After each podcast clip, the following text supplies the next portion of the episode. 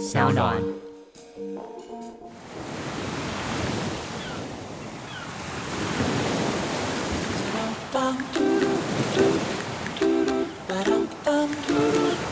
嗨，各位听众朋友，大家好，我是绿洲老板嘉凯，欢迎收听今天的绿洲信箱 Self Oasis Mailbox。Self Oasis 是我所创办的一间餐酒馆，里面有卖五百五十块新台币就可以吃到乐眼牛排，以及喝到我自己亲身设计的调酒。但是呢，在疫情期间，我们将配合政府的防疫政策，将会暂时停止内用。不过呢，好消息是，外带外送服务都已经正式开启喽。这一次呢，不但结合我们的创始店私事 Self 与获得了台湾奶茶节金赏的福奶茶之外呢，还会有提供一个超炫的私人管家服务。只要你愿意储值三千元新台币，我们呢就可以把你梦寐以求的台北外带美食，连同我我们的调饮一起为你外送到家哦。而且重要的事情是，你还可以透过管家服务，像去酒吧一样，请 bartender 为你设计属于你的专属调酒。而疫情之下有许多的变化，让我们措手不及。但是呢，在绿洲信箱里唯一不变的就是呢，我们仍然会持续的每周分享一则来自客人们的故事给大家。希望我们能够早日度过疫情，与大家再相会啦。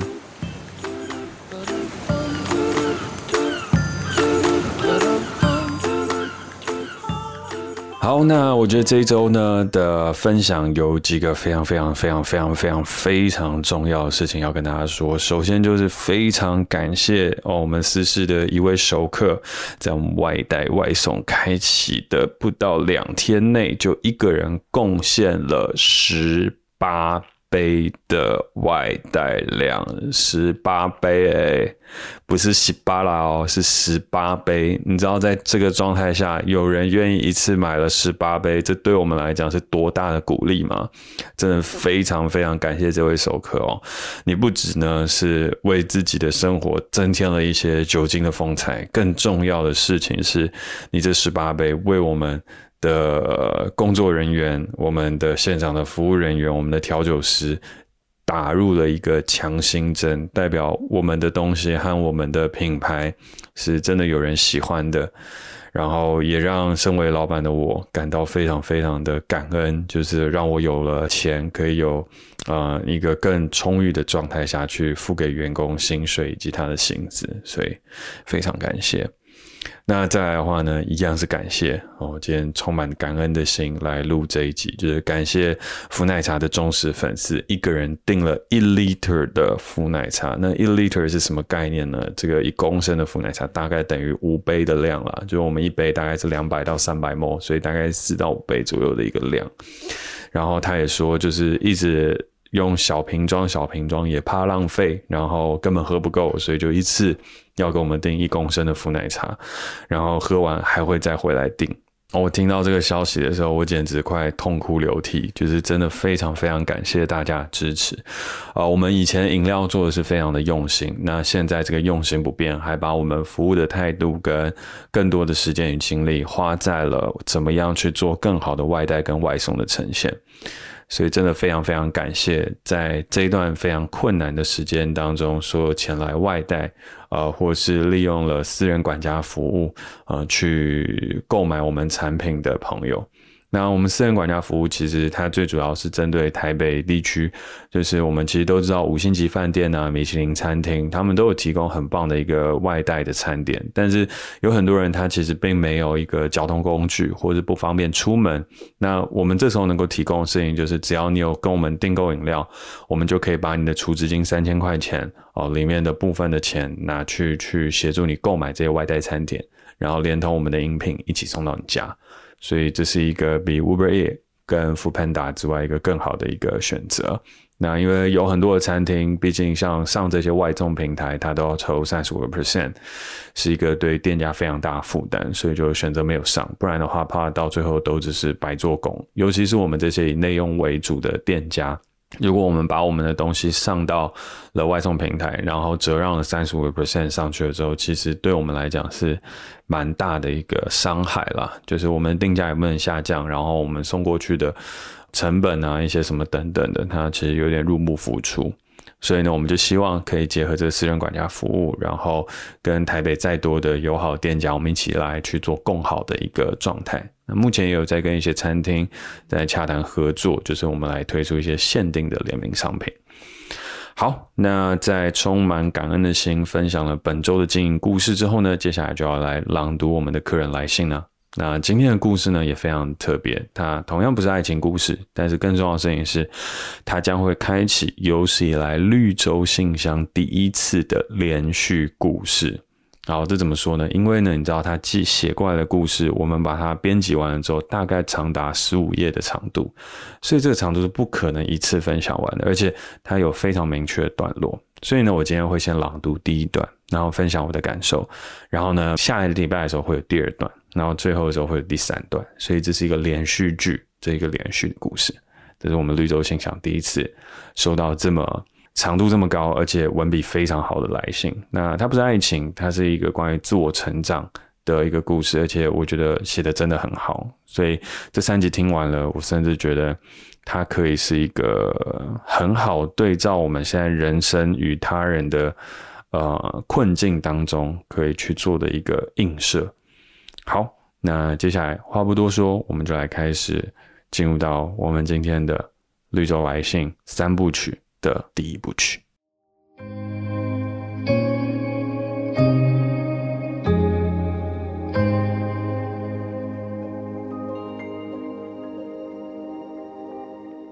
Hi Jack，我是一名厨师，今年二十四岁，专科学校毕业后进入职场，已经不知不觉快四年了。从之前 Mr. Bartender 的时候就有在关注你们，但也只仅限于觉得你的话很有批判性，很有想法，能够启发我去思考社会现象更深沉的意涵。但怎么也没有想到，在疫情爆发后，你的言论与思想会成为陪伴我走下去的一盏灯。所以在看到你在做绿洲信箱这个企划时，就花了很多的时间反思与整理我自己的历程，写下了这封信。过程虽然很辛苦，也花了许多的时间。毕竟这真的是要剖开面对自己，是个不容易的事情。但在写完之后，我很庆幸自己做了这个决定，但也不晓得有没有符合你想看到的主题。我是一个不安全感很重，也总是向外寻找价值感以及成就感的人。从国中毕业后，为了逃避读书，便投入了餐饮行业的技职体系。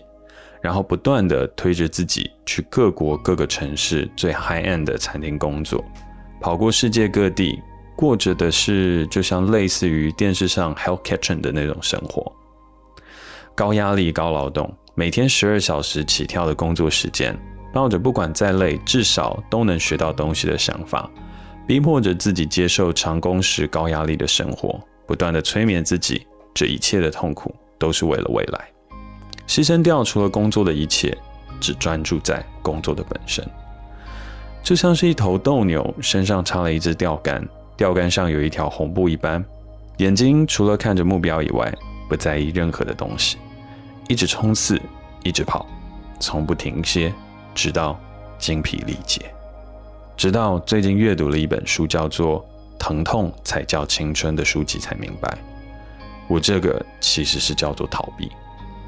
就像是以前人们只要好好读书，什么都不用管，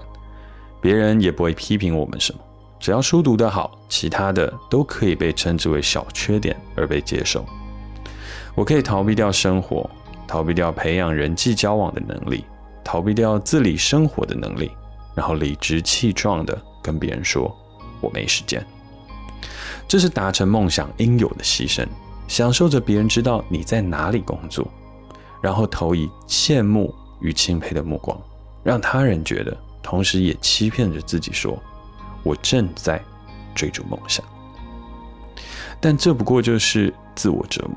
就像是现在很多的餐厅为了获得五十大餐厅的头衔，拼了命的做行销，将本来应该注意的熟客经营、餐点与服务品质、成本控管都放到了一边，然后催眠自己：现在生意差。不是因为做不好，只是因为没有名气。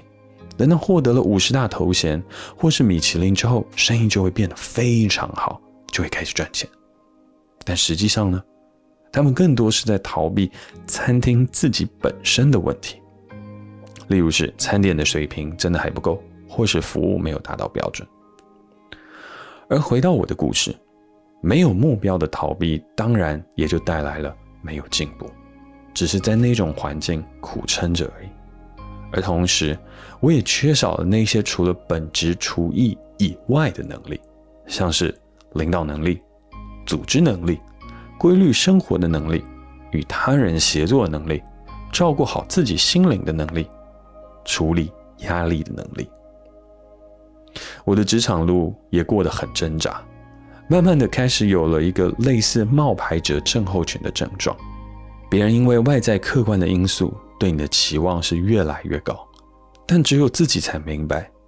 自己的自信心是越来越低落。开始觉得别人是不是在讨厌我？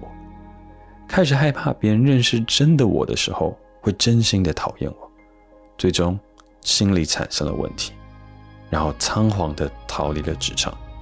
像是行尸走肉般的尸体，躲回了老家逃避。回家之后，我将一切的回忆装好了箱，藏好，不再打开，不去面对，然后再次的归零，当做什么事情都没发生，再次出发挑战，可又再次在失败里不断的循环。然而，我一直都没有意识到自己真正的问题点，只会不断的怪罪别人与自己。疫情前，我在海外一间亚洲排名百大的高档餐厅工作。有着很棒的职称与薪资，不但是担任主管职，还有着很好的前景与升迁的机会。一切以为很顺利，能够打破以前的循环时，疫情出现，它放大了我所有心理的问题。那些以为逃掉的过去，又在当下的状况一一浮现。我的潜意识带领我做出了一样的选择，又犯了一样的错误。生活的规律一一被打破后，心灵的压力不断不断的累积，没有地方宣泄，造成了工作效率的下降，使我不得不投注更大的心力与时间，去达到以前一样的工作成效，然后形成了一个恶性循环，直到心灵再次崩溃。再加上当时所有的工作环境下，大家都要戴着口罩，完全看不到人的表情。使我无法获取别人对我的反馈，这更加加重了我的不安全感。世界各地的坏消息频传，被封锁在海外的我，虽然没有真的要回家，但光是缺少了可以随时回家休息的这个选择，也其实深深的加深了自己内心当中的心理压力。最终，我还是又回到了家乡，那时几乎在家里躲了整整半年。每天就以睡眠来逃避面对着整个世界，以及面对自己，直到开始有点恢复精力了，听到了你们的 podcast，才开始向内寻找问题点，而不是向外探寻。而整件事情也在这时开始有了转机，往好的方向开始发展。因为你的 podcast，我拓展了我的思维，听着不同产业所遇到的问题。我开始用不同的角度来反思我的疑惑，同时呢，也取出了相似点，去找出自己的路。我开始主动学习且关注各种管理、领导统率、心灵健康的议题，然后一步一步的实践在我自己身上。一开始设立的是一些很小很小的目标，就像是复健一样，做着记录，从每天晚上不管再累都要刷牙这种小事情。慢慢的重建自己的自信心，带出了心灵的动能。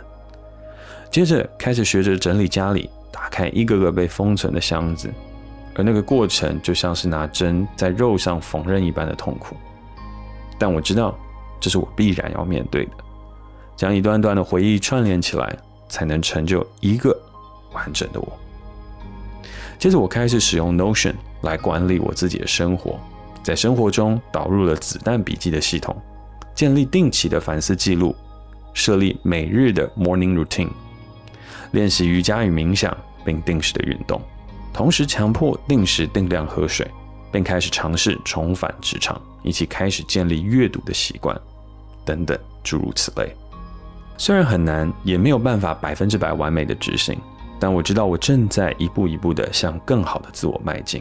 不会因为一丁点的挫折就否定了我正在变好的事实。开始允许自己适当的偷懒，懂得欣赏不完美中的完美。我不再像以前对未来那么样的焦躁，如此急于成功来证明自己。目前选择了一份能够提供我八小时工时、不常态加班的公司，并为自己设定下了目标。今年就是我慢下来的一年，将事业摆在第二。不管外面的世界变化的有多快，不管有多大多好的机会。都不允许改变我自己的目标。今年就是要拿来练习生活与工作的平衡，养成生活的好习惯。因为我明白，在调整好自己之前，再大的机运都会变成一盆毒药，我只会重蹈覆辙而已。而下方呢，我会讲述一些我自己所观察到并碰触到的一个餐饮业厨师现今所面临的问题。我不敢说会绝对的正确，也不能完全的涵盖到整个产业，但这是我用身体去体会以及反思出来的论点。知道您也是有跨足一些餐饮产业，所以就当做是个交流吧，让我也能获得从别的角度，甚至是资方的意见，来丰富我的思想。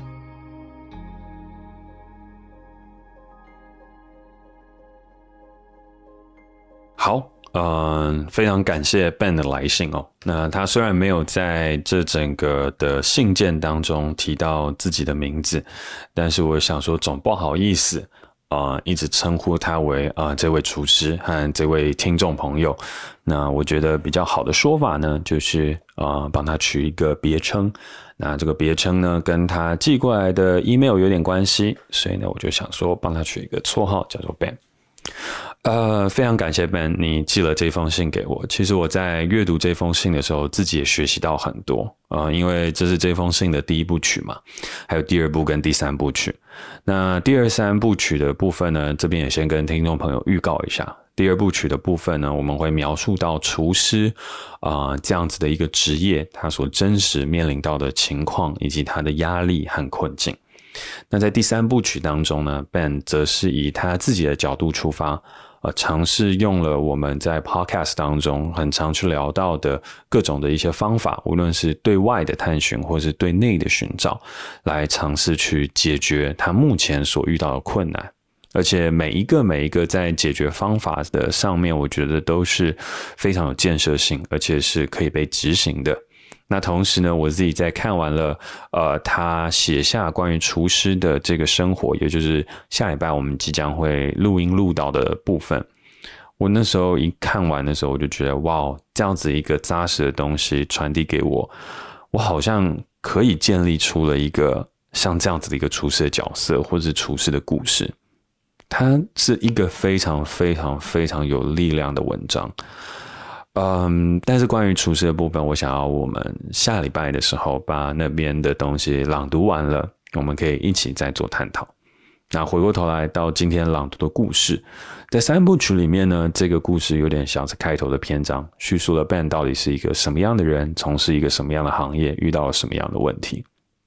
那这边我想要跟 Ben 分享的事情，也跟所有听众朋友交流的事情是，我觉得他写的真的很好。这好的点的事情就是，其实梦想呢，在他最开始的时候也有提到了这个事情。梦想与工作，它变成了一个很好的借口，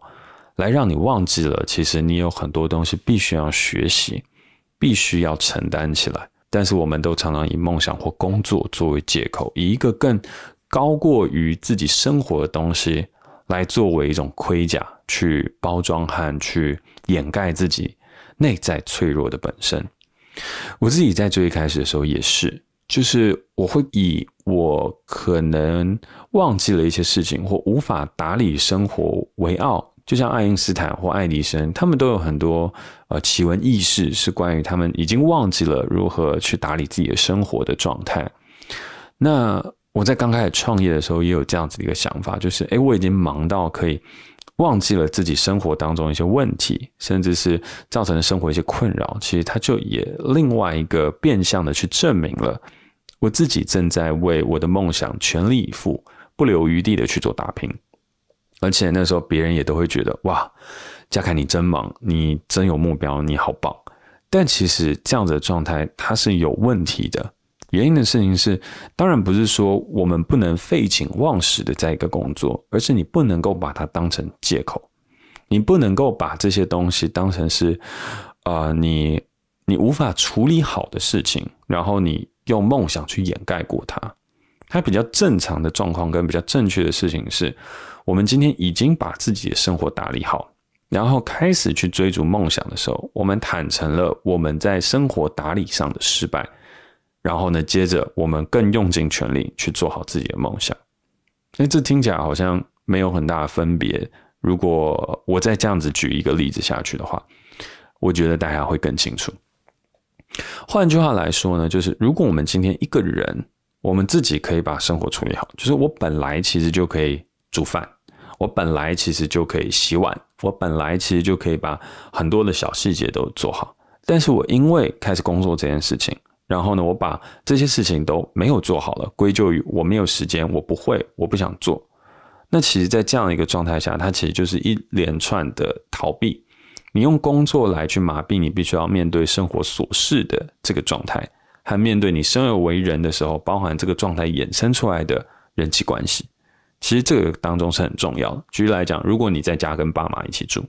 哦，你用你读书读得很累，你用你工作工作得很忙。去逃避了煮菜洗碗的这个职责，那其实衍生起来，你更重要的事情是，你在逃避了你跟你家人和你亲密关系之间的一个互动，你不知道这个东西该怎么做，然后进而你会开始逃避更多的事情，那些本来都是你会去处理，而且你也必须要认真以对去处理的。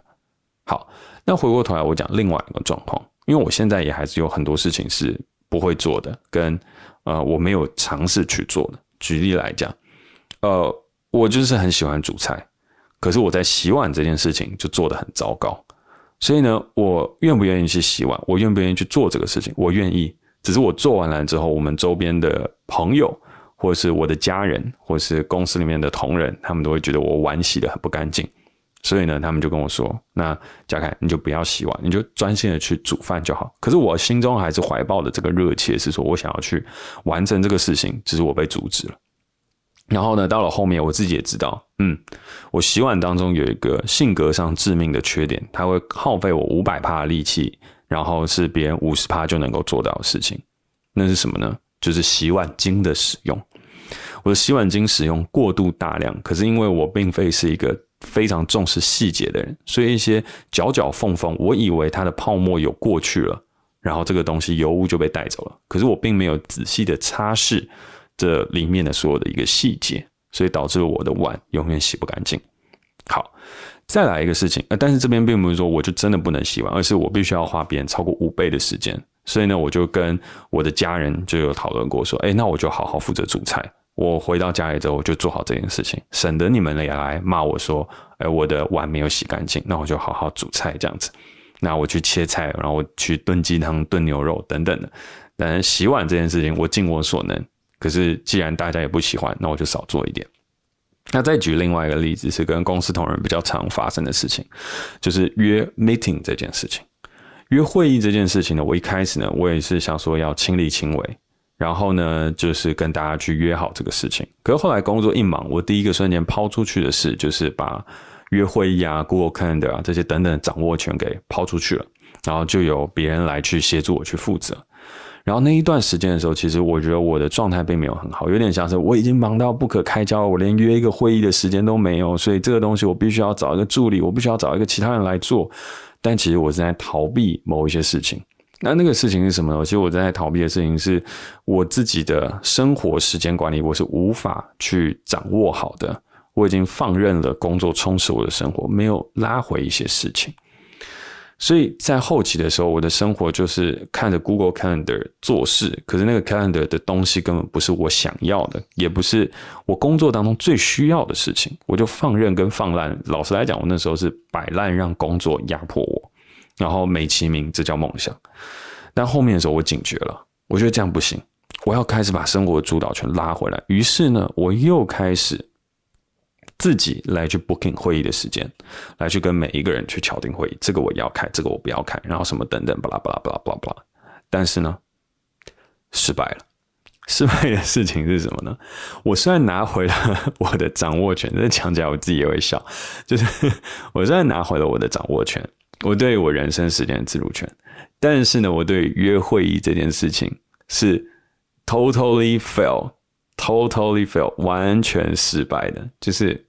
真的很失败。就是我在跟别人约完会了之后，因为我下一秒我可能就会有一个创意出现。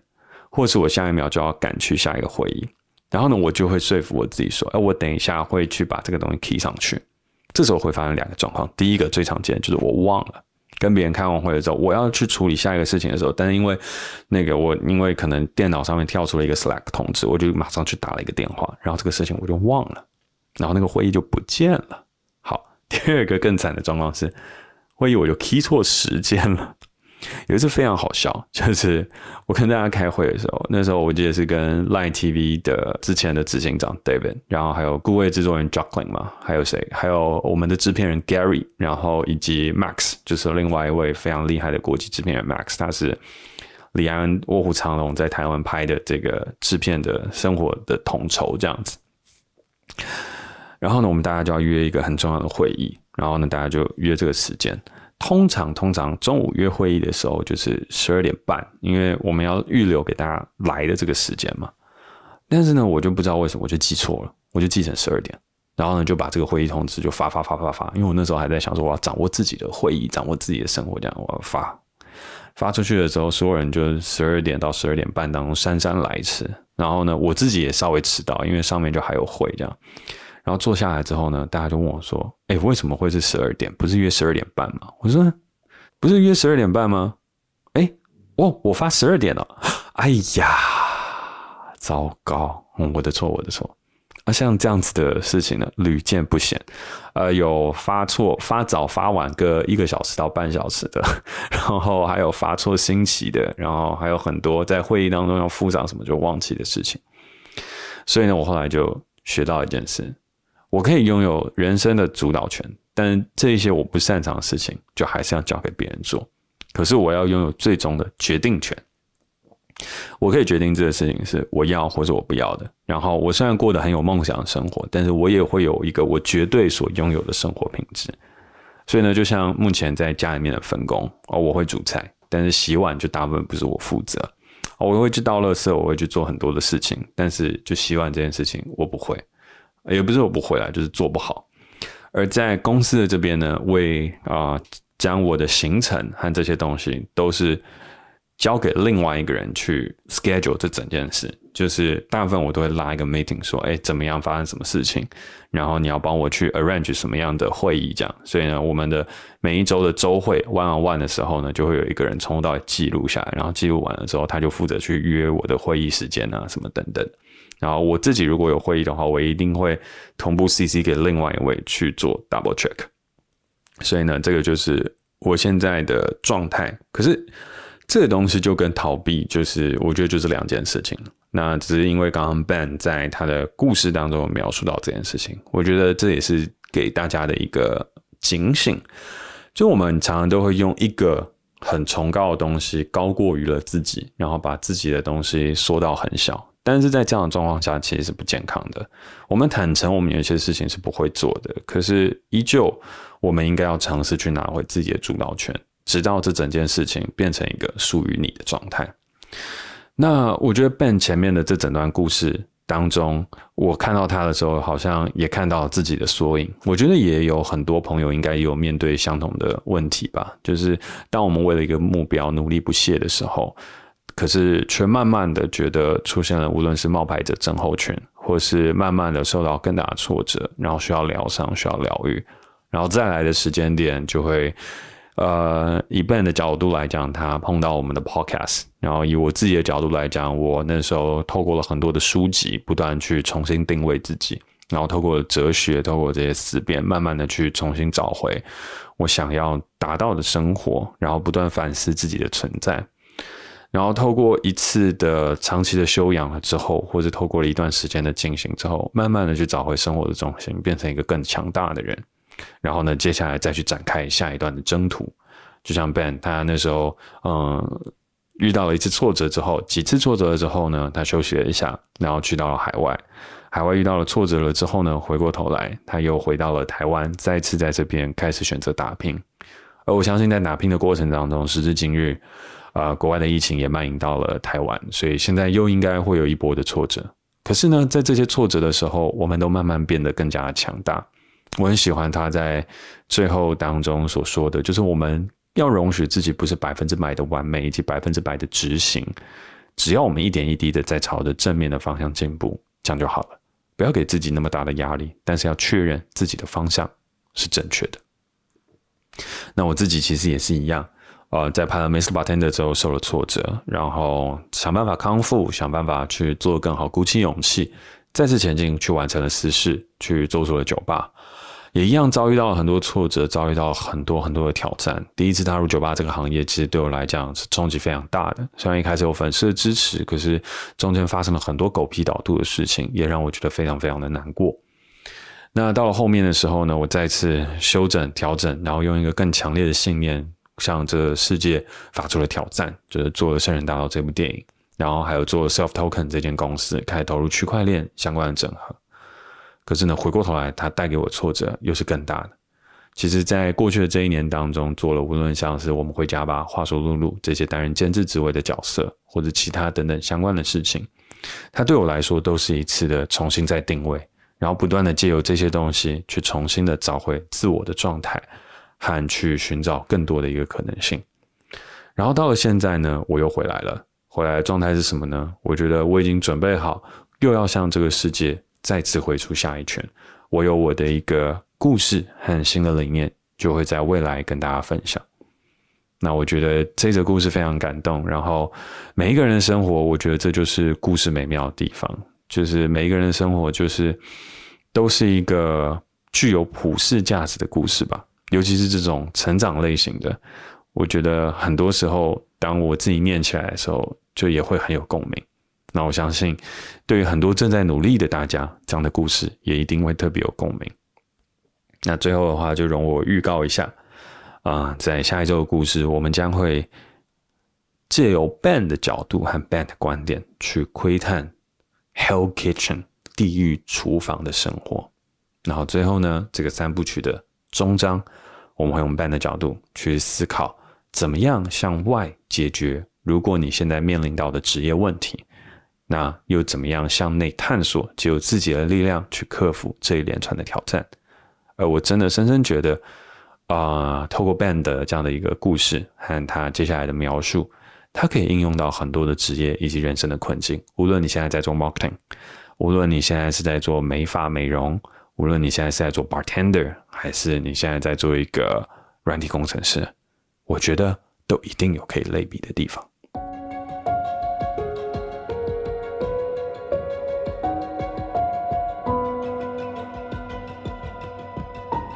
好，那今天的故事和我自己的分享就讲到这边。最后，感谢大家收听今天的绿洲信箱 Self Oasis Mailbox。如果你也有想说的故事，欢迎线上投稿到 Self Oasis 一三五 at gmail.com，或线下寄信至台北市大安区瑞安街一三五巷四号。但记得主旨要注明我有故事想说。如果你喜欢这个节目，或对我有任何的评价的话，也欢迎在 Apple Podcast 帮我评分加留言，或是追踪我的 IG Jackself 一九九一私讯跟我分享你的心得。感谢大家今天的收听，我们下周见。